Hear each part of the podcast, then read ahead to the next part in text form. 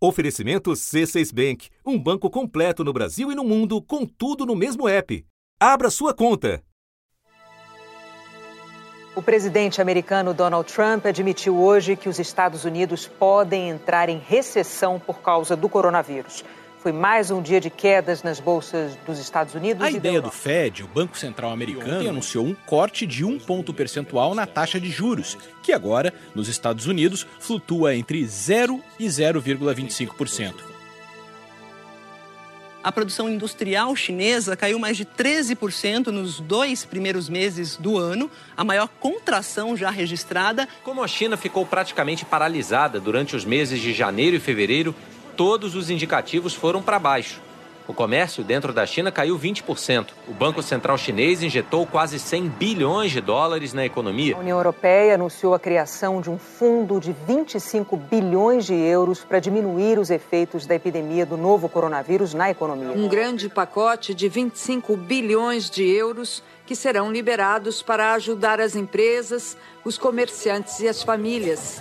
A Comissão Europeia autorizou que esse dinheiro não entre no cálculo da dívida da Itália. Anúncio inesperado do Banco da Inglaterra. O ministro da Economia anunciou um pacote de 30 bilhões de libras para ajudar empresas e famílias durante a epidemia. No Brasil, pela primeira vez na história, o dólar terminou o dia vendido a mais de cinco reais. E o índice Bovespa despencou de novo. Não resta mais dúvida. O coronavírus contaminou a economia global e ela já precisa de UTI. A perspectiva de recessão é admitida até por Donald Trump. Depois de outros governantes, também ele anunciou medidas de socorro a empresas e famílias. O governo americano propôs hoje ao Congresso medidas de estímulo à economia no valor de um trilhão de dólares. Parte do dinheiro iria diretamente para o bolso dos cidadãos em forma de cheques. E nesta semana, o Brasil resolveu se mexer.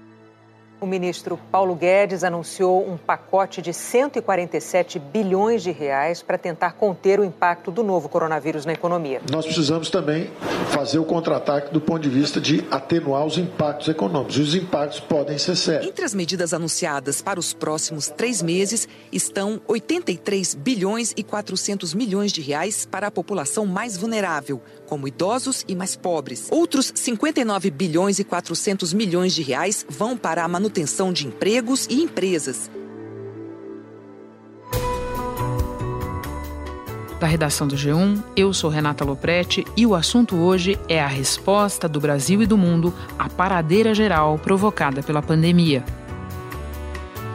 Um episódio em que dois debatedores farão o diagnóstico da doença econômica e discutirão os remédios para combatê-la.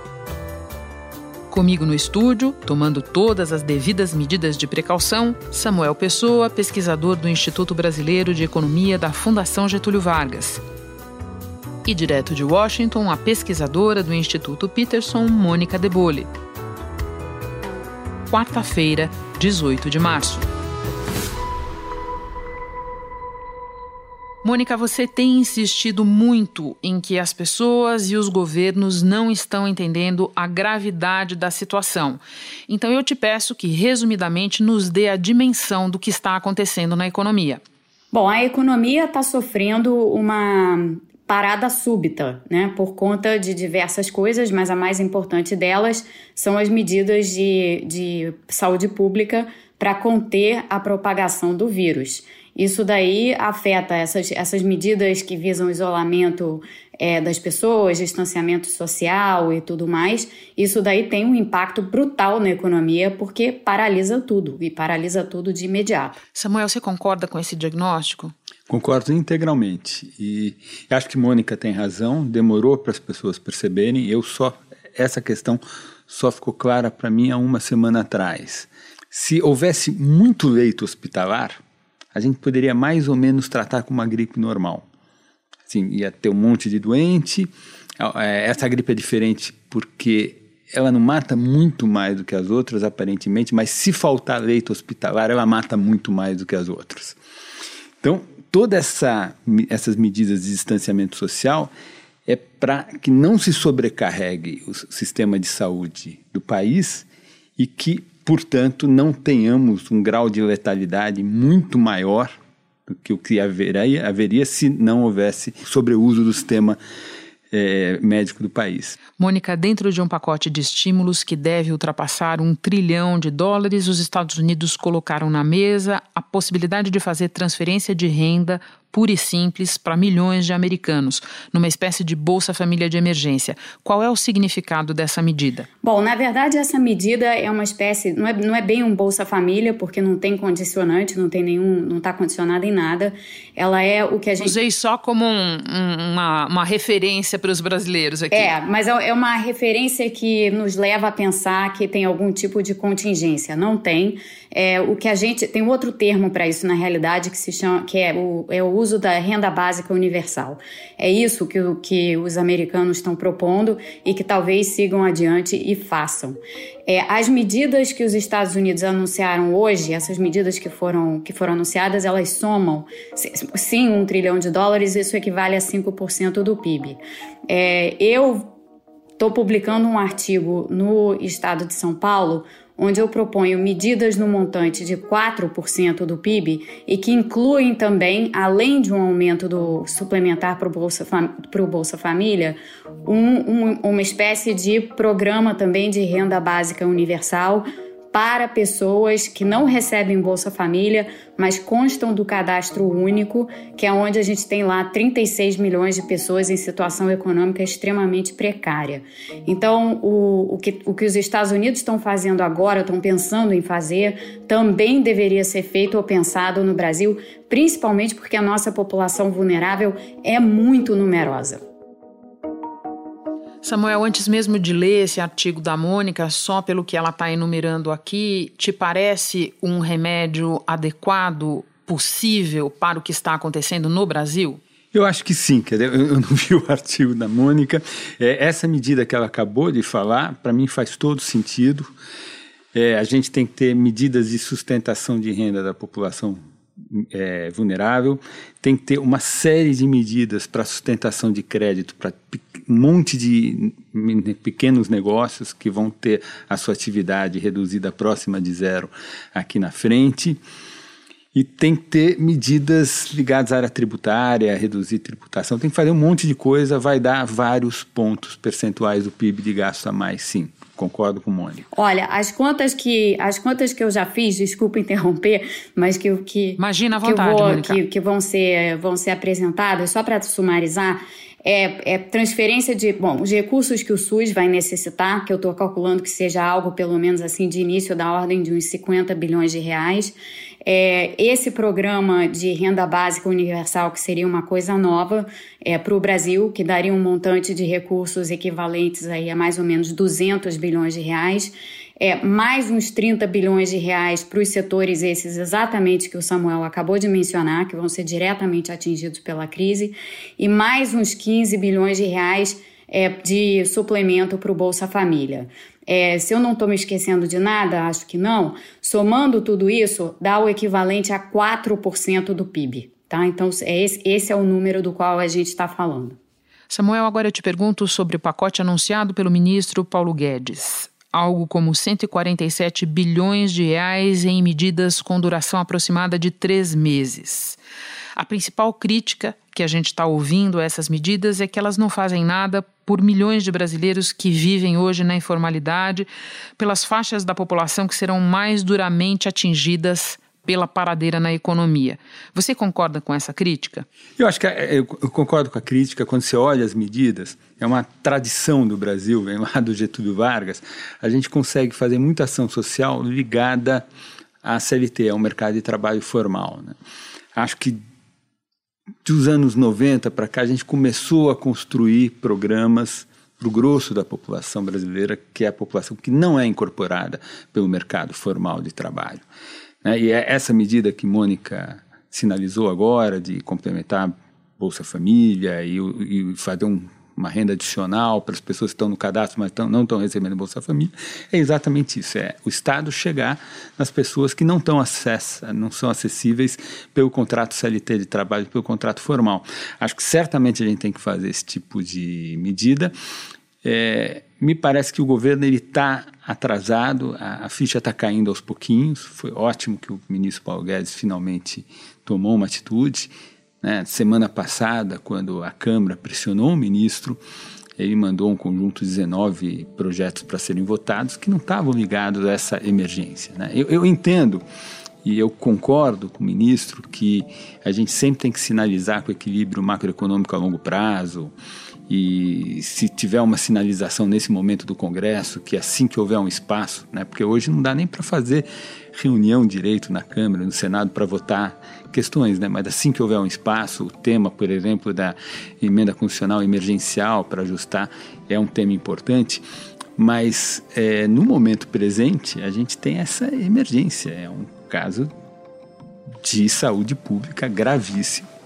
Pessoas, muitas pessoas vão morrer e se a gente não se preparar demais, direito, mais ainda irão morrer. Então eu acho que as medidas, essa medida que Mônica levantou agora, para mim está correta.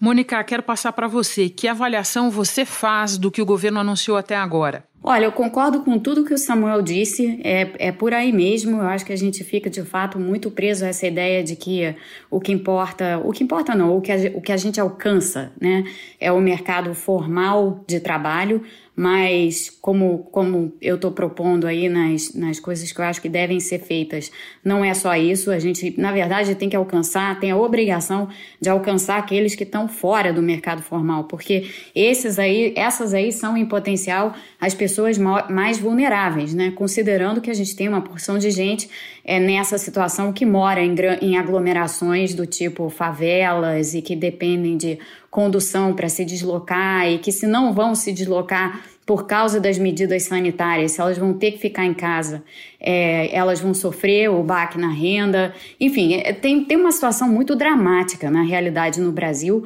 porque só pensando assim nesse contingente é, de pessoas que vive em situações de, de aglomeração e que não tem muito como se isolar e se distanciar, só isso em si já é, já é assustador. Então eu acho que o governo o, precisa voltar as atenções para isso, entendeu? E precisa voltar as atenções necessariamente para esses problemas, trabalhando junto com os governadores, evidentemente, dos estados, mas a ação tem que ser muito mais ousada, muito mais ambiciosa do que o anúncio que foi feito ontem pelo, pelo Paulo Guedes. Inclusive porque esse anúncio de ontem, que prevê adiantamento antecipação do 13º, acesso ao FGTS e tal, esses não são nem recursos adicionais, né? Isso não é recurso a mais que você está dando para as pessoas. Isso daí são recursos que elas já teriam, já iriam ter acesso a eles de qualquer forma, é, a depender aí do tempo, né? Então você está antecipando, você não está dando nada a mais. Então é preciso ir além, é realmente preciso ir além. As coisas estão acontecendo tão rapidamente que, é, às vezes, discussões de poucos dias atrás é, já não fazem mais sentido. Ou fazem, e era isso que eu queria perguntar para vocês agora. É, dias atrás ainda havia uma discussão sobre a conveniência ou não de romper ou flexibilizar a regra do teto de gastos neste momento à luz da emergência. O que, que vocês pensam sobre isso, Mônica?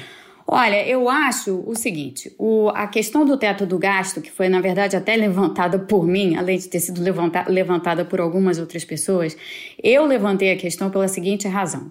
Essa crise, como bem é, explicou o Samuel antes, né, as medidas sanitárias que estão sendo tomadas, o achatamento da curva para você não sobrecarregar o sistema de saúde e tal, tudo isso vai demorar muito tempo. Então, assim, se, se, as medidas forem bem sucedidas, essas de achatamento da curva, isso significa que a gente vai demorar muito tempo para chegar no pico da epidemia e vai demorar também muito tempo para sair do pico da epidemia. Ou seja, a gente está falando aqui de vários meses, vários meses. Possivelmente a gente está falando assim de um ano, quiçá um pouco mais de um ano, nessa situação é absolutamente extraordinária. Nesse contexto, eu acho que em algum momento, não precisa ser agora, mas eu acho que em algum momento talvez seja necessário, e por isso eu introduzi a, a, a questão, talvez seja necessário pensar numa suspensão temporária do teto de gastos. Não é dizer acabar totalmente com o teto de gastos, nunca mais ter teto de gastos, nada disso, porque estruturalmente isso é importante para o Brasil. Porém, é, para dar conta dessa longevidade da crise e de tudo que vai precisar ser feito para garantir que a economia tenha sustentação e que o sistema de saúde, em particular, tenha sustentação também, talvez em algum momento se, se deva contemplar essa suspensão do teto. E é bom ir introduzindo essa ideia na cabeça das pessoas agora, porque se isso já é uma coisa politicamente difícil de ser aceita é, hoje, é, é, mais fácil você começar introduzindo a ideia e plantando a ideia na cabeça das pessoas agora do que ter que discutir isso daqui a, sei lá, quatro, cinco, seis meses, quando a situação emergencial estiver ainda mais emergencial. Samuel, o que, que, você pensa disso? Agora vai ter talvez a, primeira discordância de Mônica. Quer dizer, primeira concordância, a questão do gasto. A gente sabe, acho que Mônica concorda comigo nesse ponto, que tem a figura jurídica prevista do crédito suplementar, que permite que esse ano nós naveguemos bem, que a gente tenha os recursos disponíveis para todos esses programas.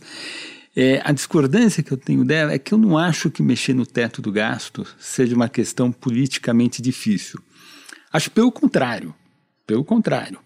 É, o sistema político brasileiro, essa evidência que a gente tem dos últimos 30 anos, qualquer agência, qual, qualquer agenda de aumento do gasto público é uma agenda que o nosso Congresso processa super expeditamente. O problema é que o teto do gasto é a, a, a, é a amarração, a âncora que a gente tem para o longo prazo. E a gente é um país com nível de dívida muito grande, com desequilíbrio fiscal muito grande. Então, o ideal é que a gente afrouxe o fiscal no curto prazo. Se precisar entrar no ano que vem, a gente tem que pensar como. É que nós afrouxemos no curto prazo e que nós melhoremos e amarremos mais ainda no longo prazo, porque aí uma coisa ajusta a outra. Ou seja, quanto mais o longo prazo estiver amarrado, mais os prêmios de risco vão cair, mais as situações financeiras internacionais vão ficar boas. E a gente, com essa crise e com o desemprego que a gente já tem, podendo fazer uma política fiscal ativa agora, sem prejudicar o longo prazo, vai ter uma multiplicação da renda, vai ter uma contenção boa do dano que vem por aí. Então, é, eu acho que, primeiro, se for necessário achar novos mecanismos para aumentar o gasto ano que vem, eu tenho certeza que teto de bagaço não vai ser um impedimento vão, vai haver figuras jurídicas que permitirá que nós encontremos espaço fiscal para enfrentar essa emergência. Emergência ela tem um prazo dado no horizonte no tempo e o teto é uma coisa mais longo prazo. Mônica, entre concordâncias e divergências, muito do que você e o Samuel estão falando aqui depende de alguma coordenação política. Você mesmo há pouco falava da necessidade do governo federal se entender com os governadores. E nós estamos conversando sobre isso numa terça-feira em que o presidente da República voltou a criticar os governadores pelas medidas restritivas de circulação que estão adotando em seus estados, com as quais eles não concordam. À luz disso, Mônica, você consegue enxergar essa coordenação acontecendo minimamente na prática para que as providências necessárias sejam tomadas? Olha, eu acho que elas vão acontecer é, querendo-se ou não. Assim, o presidente Jair Bolsonaro pode, no momento, querer negar os fatos, querer negar o que está diante do nariz de todos. O Brasil tomou conhecimento hoje da primeira morte provocada pelo novo coronavírus. Um homem de 62 anos que estava internado em São Paulo. O Ministério da Saúde confirmou 291. Depois, secretarias estaduais confirmaram mais 55 casos totalizando 346. Os números estão subindo rapidamente, então essa realidade ela vai bater muito rápido, porque esse vírus, se ele não for é, desacelerado, se a propagação desse vírus não for desacelerada por meio das medidas necessárias e cabíveis que os governos e os governadores, os governadores dos estados estão tentando tomar, o que vai acontecer é que o Brasil, muito rapidamente, vai se deparar com uma situação muito parecida com a da Itália, que seria para nós uma catástrofe, porque a gente não tem de maneira nenhuma é, qualquer capacidade de reação é, a uma situação desse tipo. Né? A gente volta à questão da, da sobrecarga hospitalar, da sobrecarga do sistema de saúde e das, das, das mortes, né? das mortes que poderiam ser evitadas. Então, de de um jeito ou de outro, o presidente vai ter que sair do caminho. Alguns países já estão em recessão por causa do coronavírus. Qual é a perspectiva de a gente ter recessão aqui? Queria ouvir vocês dois sobre isso. A gente vai ter uma recessão no Brasil. Né? Essas medidas de distanciamento social para impedir que, a, que o vírus se propague pela sociedade, elas vão gerar uma parada, Mônica falou isso, uma parada súbita da economia. Não tem muita literatura sobre isso, mas se olha, para tudo, vai produzir menos. Não, não, não é que a economia vai estabilizar, não é que vai crescer zero. Vai crescer negativo, porque várias atividades deixarão de ser produzidas. Não vai destruir a economia se a gente passar bem, daqui a três anos o PIB, a economia vai voltar à tendência anterior à crise do coronavírus. Porque essa crise é uma crise exógena. Ela não vai deixar marcas se a gente fizer tudo direitinho, atuar direito. Mas é, vem pela frente uma recessão, sim.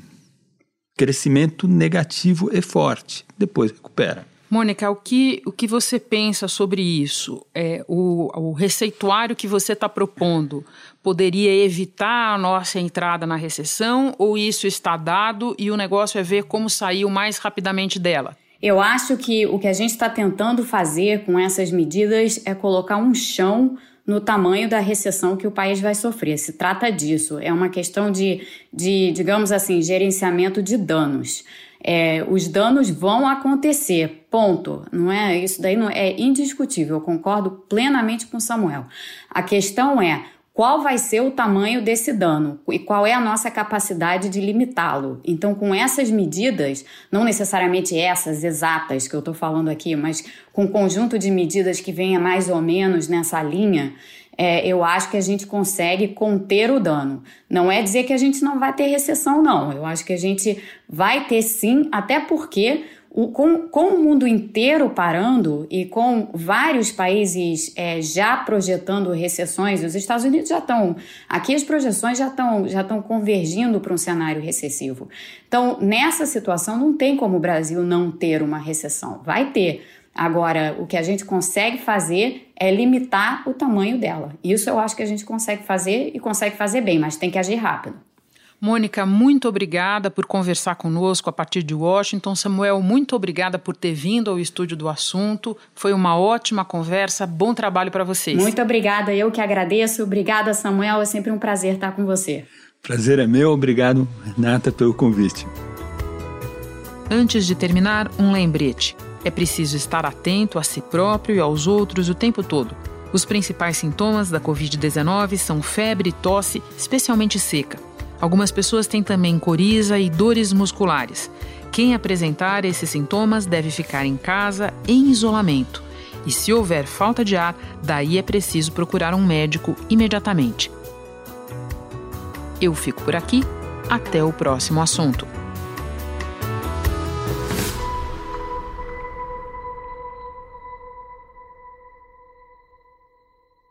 Você no topo da experiência financeira que um banco pode oferecer.